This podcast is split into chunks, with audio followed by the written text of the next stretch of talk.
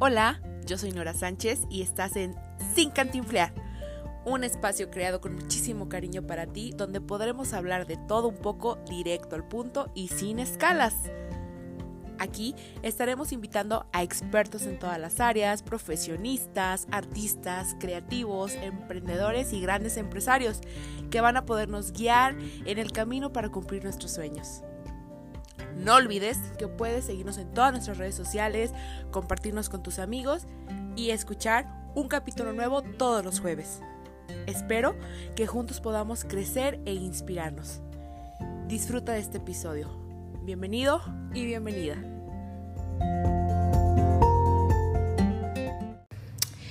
Hola a todos y todas, bienvenidos a un nuevo episodio de este podcast de Sin Cantinflear. El día de hoy tenemos una invitada especial, una mujer emprendedora que nos va a contar un poquito de su historia. Recuerden que en este mes estamos en conmemoración del 8 de marzo del Día Internacional de la Mujer y estamos invitando cada semana a una mujer que pues tiene mucho que contarnos y platicarnos de su experiencia y pues del éxito que está teniendo en este momento. No podía faltar esta semana una invitada especial. Ella es Lupita Bustos. A lo mejor muchos de ustedes la conocen en Arandas. A los que nos escuchan de otros lugares, pues ahorita la van a conocer un poquito. Y pues nada, bienvenida Lupita. ¿Por qué no nos platicas un poco de qué es lo que haces? Hola a todos. Bueno, pues este, mi trabajo se enfoca más que nada en el cabello. Este, en realizar tratamientos, decoloraciones, más que nada como de coloraciones y nos encanta.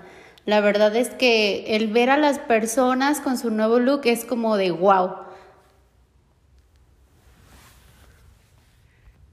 Es como de wow, no manches, o sea, se te ve increíble y mucha gente viene a cambiarse el look pues porque está pasando por momentos difíciles y este se quieren hacer un cambio de look para, para dejar atrás todo lo, lo que llevan a cabo y me, me encanta estar en ese momento porque es, es un paso muy grande para sus vidas. Muy bien, Lupita, pues gracias por compartirnos esta parte porque hace muy interesante tu trabajo. Esto a lo mejor muchas personas no lo habían visto de esa manera. A lo mejor dicen, ay, no, pues hace el cabello y ya, pero sabemos que hay algo más al fondo, ¿no? Eh, si no me equivoco, eh, tu oficio es ser colorista, ¿no? Bueno, le decimos oficio, pero la realidad es que te tienes una preparación y todo, ¿no? Entonces, ¿por qué no empezamos ahora sí con la historia de Lupita Bustos? ¿Cómo comienza tu historia? O sea, ¿cuándo te comenzó a gustar esto? ¿Qué has hecho para crecer?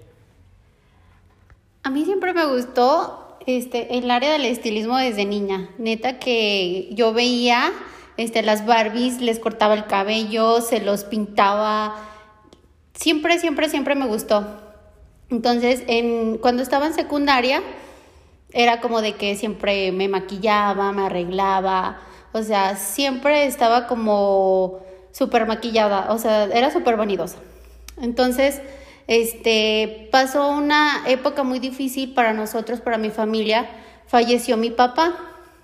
Entonces, pues salí de la secundaria, empecé a estudiar, trabajaba en, en una fábrica de, de asistente, de secretaria, y, y yo me acordaba que decía, ay, sí, sí me gusta, pero pues no es lo que yo quiero hacer, o sea, no quiero depender como de un patrón, o sea, siempre me vi como en el ambiente del liderazgo, o sea, de que, no, neta, yo quiero tener mi negocio, quiero hacer más cosas, y sí me gustaba mi trabajo, pero me mantenía así como atada.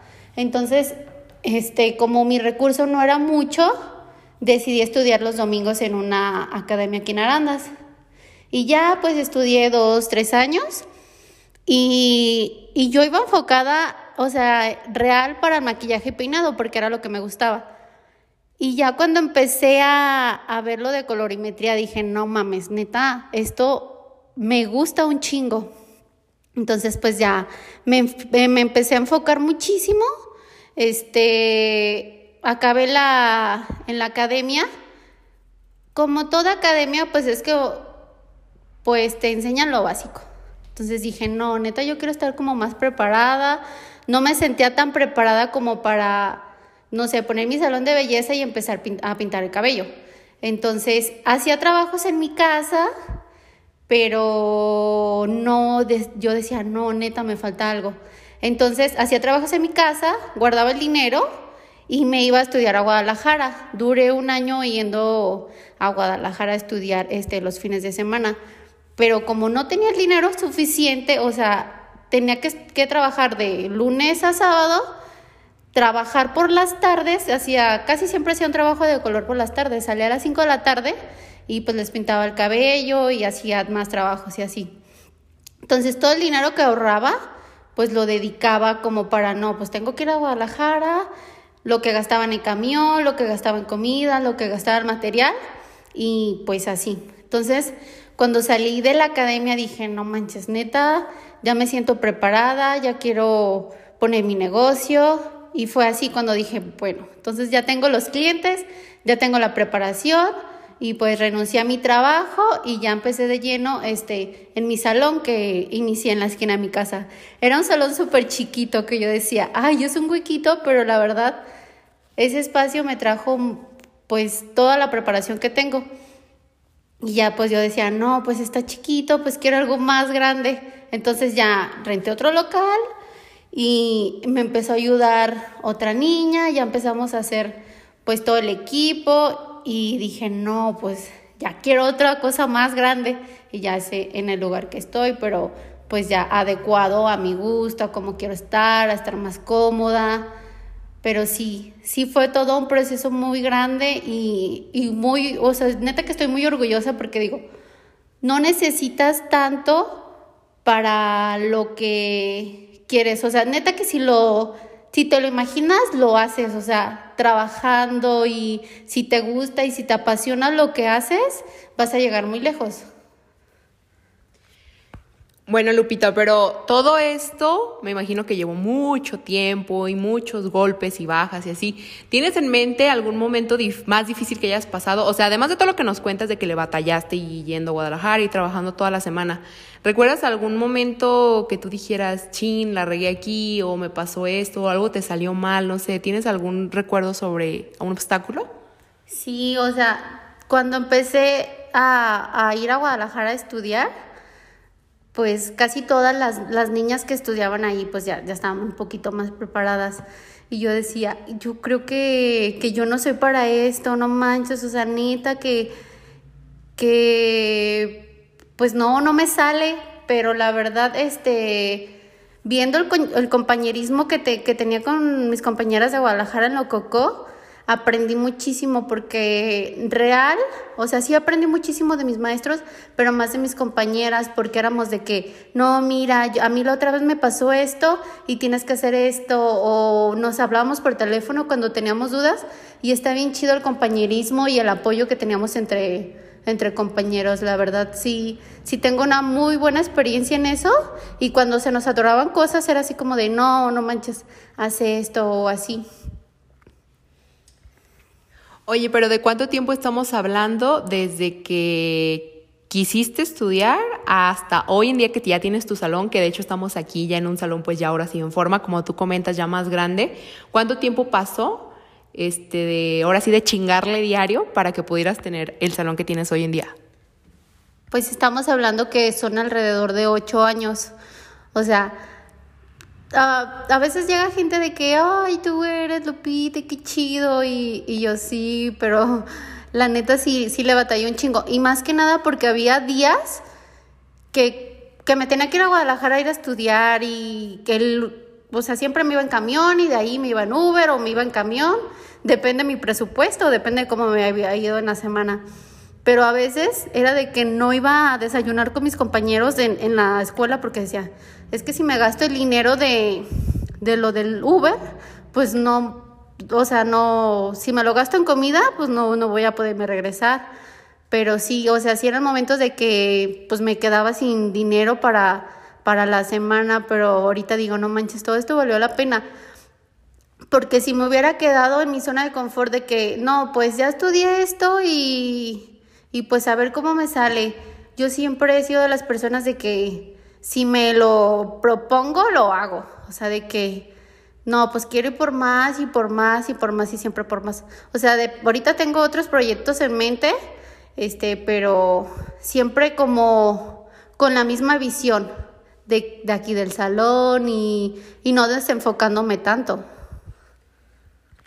Oye, ¿y crees que en algún momento alguien haya pues no desmeritado, sino que alguien haya despreciado el hecho de que te dediques a esto? ¿O se te ha pasado que alguien te haga, te quiera hacer menos por dedicarte a esto? Porque a mí me lo preguntaron mucho. Me dicen, oye, es que todos los emprendedores que ya han pasado por el podcast me dicen, es que yo no estudié. O sea, es lo primero que me dicen como justificante de que no saben de qué hablar. Y yo les digo, pero es que no importa. El chiste es dedicarte a lo que te gusta y tener éxito, ¿no? Porque hay muchísimos tipos de actividades. Entonces me preguntan mucho, una chava me preguntó sobre ti y me dijo, oye, qué interesante que invites a una colorista, porque jamás me imaginé que, los pudiera, que nos pudiera platicar algo, no porque no hagas cosas padres, sino porque tienen así como en mente que emprender es sinónimo de profesión, ¿no? Entonces, ¿Tú has sentido esa parte o de plano siempre te ha ido bien en esa parte? Sí, sí ha llegado en, una vez en una reunión con unas amigas, me dijeron, no, pues es que tú no estudiaste. Y yo, no, güey, la verdad es que yo sí he estudiado mucho. O sea, si te enfocas en mi ramo de colorista, ves un montón de matemáticas. O sea, el nivel de, de coloración le tienes que poner el 7, no sé qué, y no sé qué. O sea, de verdad sí tienes que, saber qué es lo que estás haciendo. Porque, por ejemplo, vas a peinar a alguien, pues ya sabes que tienes que peinar la plancha, la tienes que girar, la tienes que girar y así. Pero cuando estás decolorando un cabello, tienes que saber realmente qué es lo que tienes que hacer. O sea, si el tono de decoloración es este, tienes que saber qué tono le tienes que poner, porque si no se te va a botar o te va a quedar de otro color, o el punto no sé qué. O sea, cuando estudié en Guadalajara, los primeros ocho meses fueron de pura teoría, fue por estudiar. Y muchísima gente me pregunta así de que, no, pues es que tú no estudiaste. Y yo, manches, o sea, se ve muchísima preparación en esta área. De hecho, estoy certificada como colorista de la marca que estoy trabajando ahorita, que es Pravana y para certificarte tenías que hacer un examen de lo que sabías y pues obviamente si no lo pasabas pues no, no te daban la certificación, pero sí muchísima gente me dice, no manches, pero pues ni estudiaste, lo ven como si fuera un hobby, pero ya cuando te metes o no me molesta, les explico y dice, ah, no manches, de verdad, y yo pues sí, por eso no, la, gente no se pinta el cabello solo en sus casas. Sí, pues definitivamente es a lo que yo me refería. Siento que muchas veces se desprecia mucho este tipo de trabajos, siendo que también llevan su tiempo, su chinga, su esfuerzo, su dinero, y más como tú que empezaste con un proyecto muy pequeño y tuviste que irlo creciendo conforme a tus necesidades, pero también a tu trabajo, ¿no? Que habló bien pues de ti. Eh, y también, no sé, si nos quieras contar alguna buena experiencia que hayas tenido, que tú digas que eso te ha hecho mejor persona, mejor emprendedora, o sea, algo que te haya dado mucha satisfacción pues, a lo largo de tu trayectoria. Casi todos los días, o sea, me siento súper orgullosa de que digo, la satisfacción más grande es cuando regresa mi clienta y que llega y dice, no manches, me sentí súper a gusto, esta vez quiero algo así, este, quiero algo diferente, me quiero cambiar para mí casi todos los días son de que tengo muy buenas experiencias y lo más bonito es de que mis clientes se han regresado porque mi trabajo es, es 100% recomendación. Oye, ¿y qué podrías decirle como a las personas que, que se quieren dedicar a esto? O sea, no solo a esto, sino en general a cualquier cosa. Sabemos, por ejemplo, también que muchas personas que se quieren dedicar al arte, a la foto, eh, no sé, a la actuación. Ya nos pasó con, con la Mayra que estuvo en el capítulo pasado, que también son trabajos que la gente desprecia mucho. O sea, y que a veces las personas que tienen ese sueño, esa visión de dedicarse a eso, no lo hacen por lo que dicen los demás, ¿no? Entonces, en tu experiencia, ¿tú qué crees que puedas decir para dedicarse a cualquier área de estas o a cualquier oficio o para emprender en sí?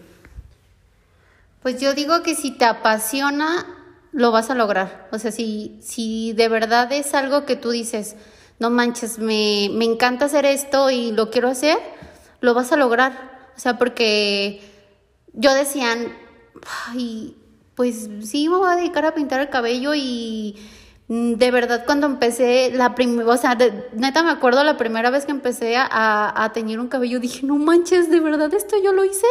O sea, fue que me encantó.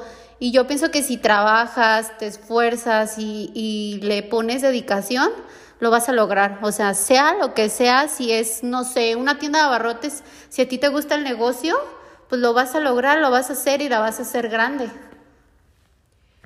Oye, y bueno, me acuerdo que en una ocasión tú me contaste que eres muy ahorradora, que te gusta mucho ahorrar y tandas y esto y el otro, ¿no? ¿por qué no nos platicas un poquito de cuáles son tus técnicas para eso? Porque creo que es algo muy importante. Creo que todos en nuestros proyectos y emprendimientos nos manejamos de diferente manera. Todos tenemos como un truco, ¿no? Desde la parte administrativa, desde cómo distribuir el dinero. Entonces, no sé si quieras compartirnos algo de esto que has hecho tú. Sí, desde que empecé, cuando trabajaba mi doble turno, era así como de que, bueno, esto es lo que hago de la colorimetría, pero le metí tanto y esto es lo que me queda libre, entonces yo voy a tomar esto como para ir a la escuela. Y todo lo demás lo iba ahorrando, lo iba ahorrando. Mi hermana mayor es súper ahorradora, ella me ayudó muchísimo. Entonces yo le daba el dinero a mi hermana y con la primer este, ahorrada que di, me acuerdo que compré mis muebles. Entonces de ahí fui ahorrando y siempre es como de que todo lo que gano pues lo guardo y de ahí lo tomo para mi sueldo. Y siempre voy como surtiendo más cosas y así, pero la verdad es como de que ponerte tu sueldo porque obviamente cuando pones un negocio pues vas a ganar mucho y vas a querer agarrar pues mucho dinero, pero siempre ver, ver como ese lado de que también eres un empleado más y decir, bueno, esto es, esto es mi paga y esto es lo que yo voy a agarrar y lo demás es del negocio, porque si no, tu dinero no te va a rendir, o sea, te lo vas a gastar todo. Y también tienes que ver que tienes que comprar, no sé, a la semana, tanto en proveedores y, y cosas así, la renta, la luz. Entonces sí tienes que ser muy administrado. Yo veo, yo, o sea, mi punto es de que yo pagarme como un empleado más y lo demás seguirlo ahorrando. O reinvertirlo. O reinvertirlo también. Oye, ¿y qué crees que ha sido tu mayor logro? O sea, ya nos contaste tus, satisfacciones, pero ¿qué has podido hacer con todo lo que has ganado? O sea, que tú digas, no manches, me siento bien orgullosa porque yo me quería comprar esto, quería viajar a tal lugar, o qué, o qué aspiras, o sea, qué sueños tienes de, de tu negocio. O sea, siempre había querido ser independiente, o sea, desde chiquita lo fui porque pues siempre trabajé, pero ahorita me siento así como de, no manches, o sea, ya soy independiente, ya tengo mi negocio, ya planeo mis salidas, este, voy a los lugares que me gusta ir. Pues sí, estoy muy orgullosa de, pues más de, de ser, como de ser emprendedora, independiente, trabajadora. Bueno, y mm, no sé si quieras agregar algo más a las personas que nos están escuchando, quieres, eh, no sé, contar algo diferente, algo que no nos hayas mencionado. ¿O qué aspiraciones tienes para tu negocio? O sea, ¿cómo ves tu negocio, la visión de, de esto o, qué quisieras conseguir más adelante?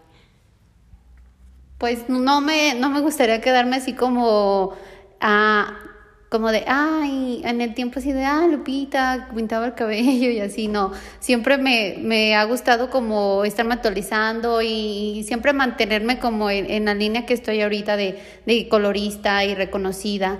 De hecho, ahorita me está ayudando mi hermana, estamos trabajando súper bien en equipo. Y sí me gustaría crecer más mi negocio con personas que están como realmente capacitadas en el área de color. Y no sé, como mi sueño es como de tener una, un salón enfocado en la colorimetría, o sea, un poco más grande, pero que ya sea como de que, ah, yo vengo con ella y como que le agarren más este, confianza a otras niñas también para darle la oportunidad de trabajar. Ese es mi, mi lado como para tener como más entradas y, y, que niñas sobresalgan más. O sea, no ser nada más simplemente yo, también poder enseñar a otras niñas. Pues muchas gracias Lupito por compartirnos esta parte de, de tu historia. Eh, yo sé que a la gente les va a gustar y se van a identificar contigo en alguna parte. No sé si quieras agregar algo más, decir algo más sobre ti, no sé. Pues de que si tienen algo planeado o se encuentran desanimados o así, la verdad es que si, si, si estás haciendo lo que te apasiona, no te des por vencido, porque en, en la vida siempre va a haber altas y bajas. Y siempre cuando empiezas un negocio, o sea, va, no vas a tener gente, pero con tu esfuerzo y dedicación, tu negocio va a funcionar.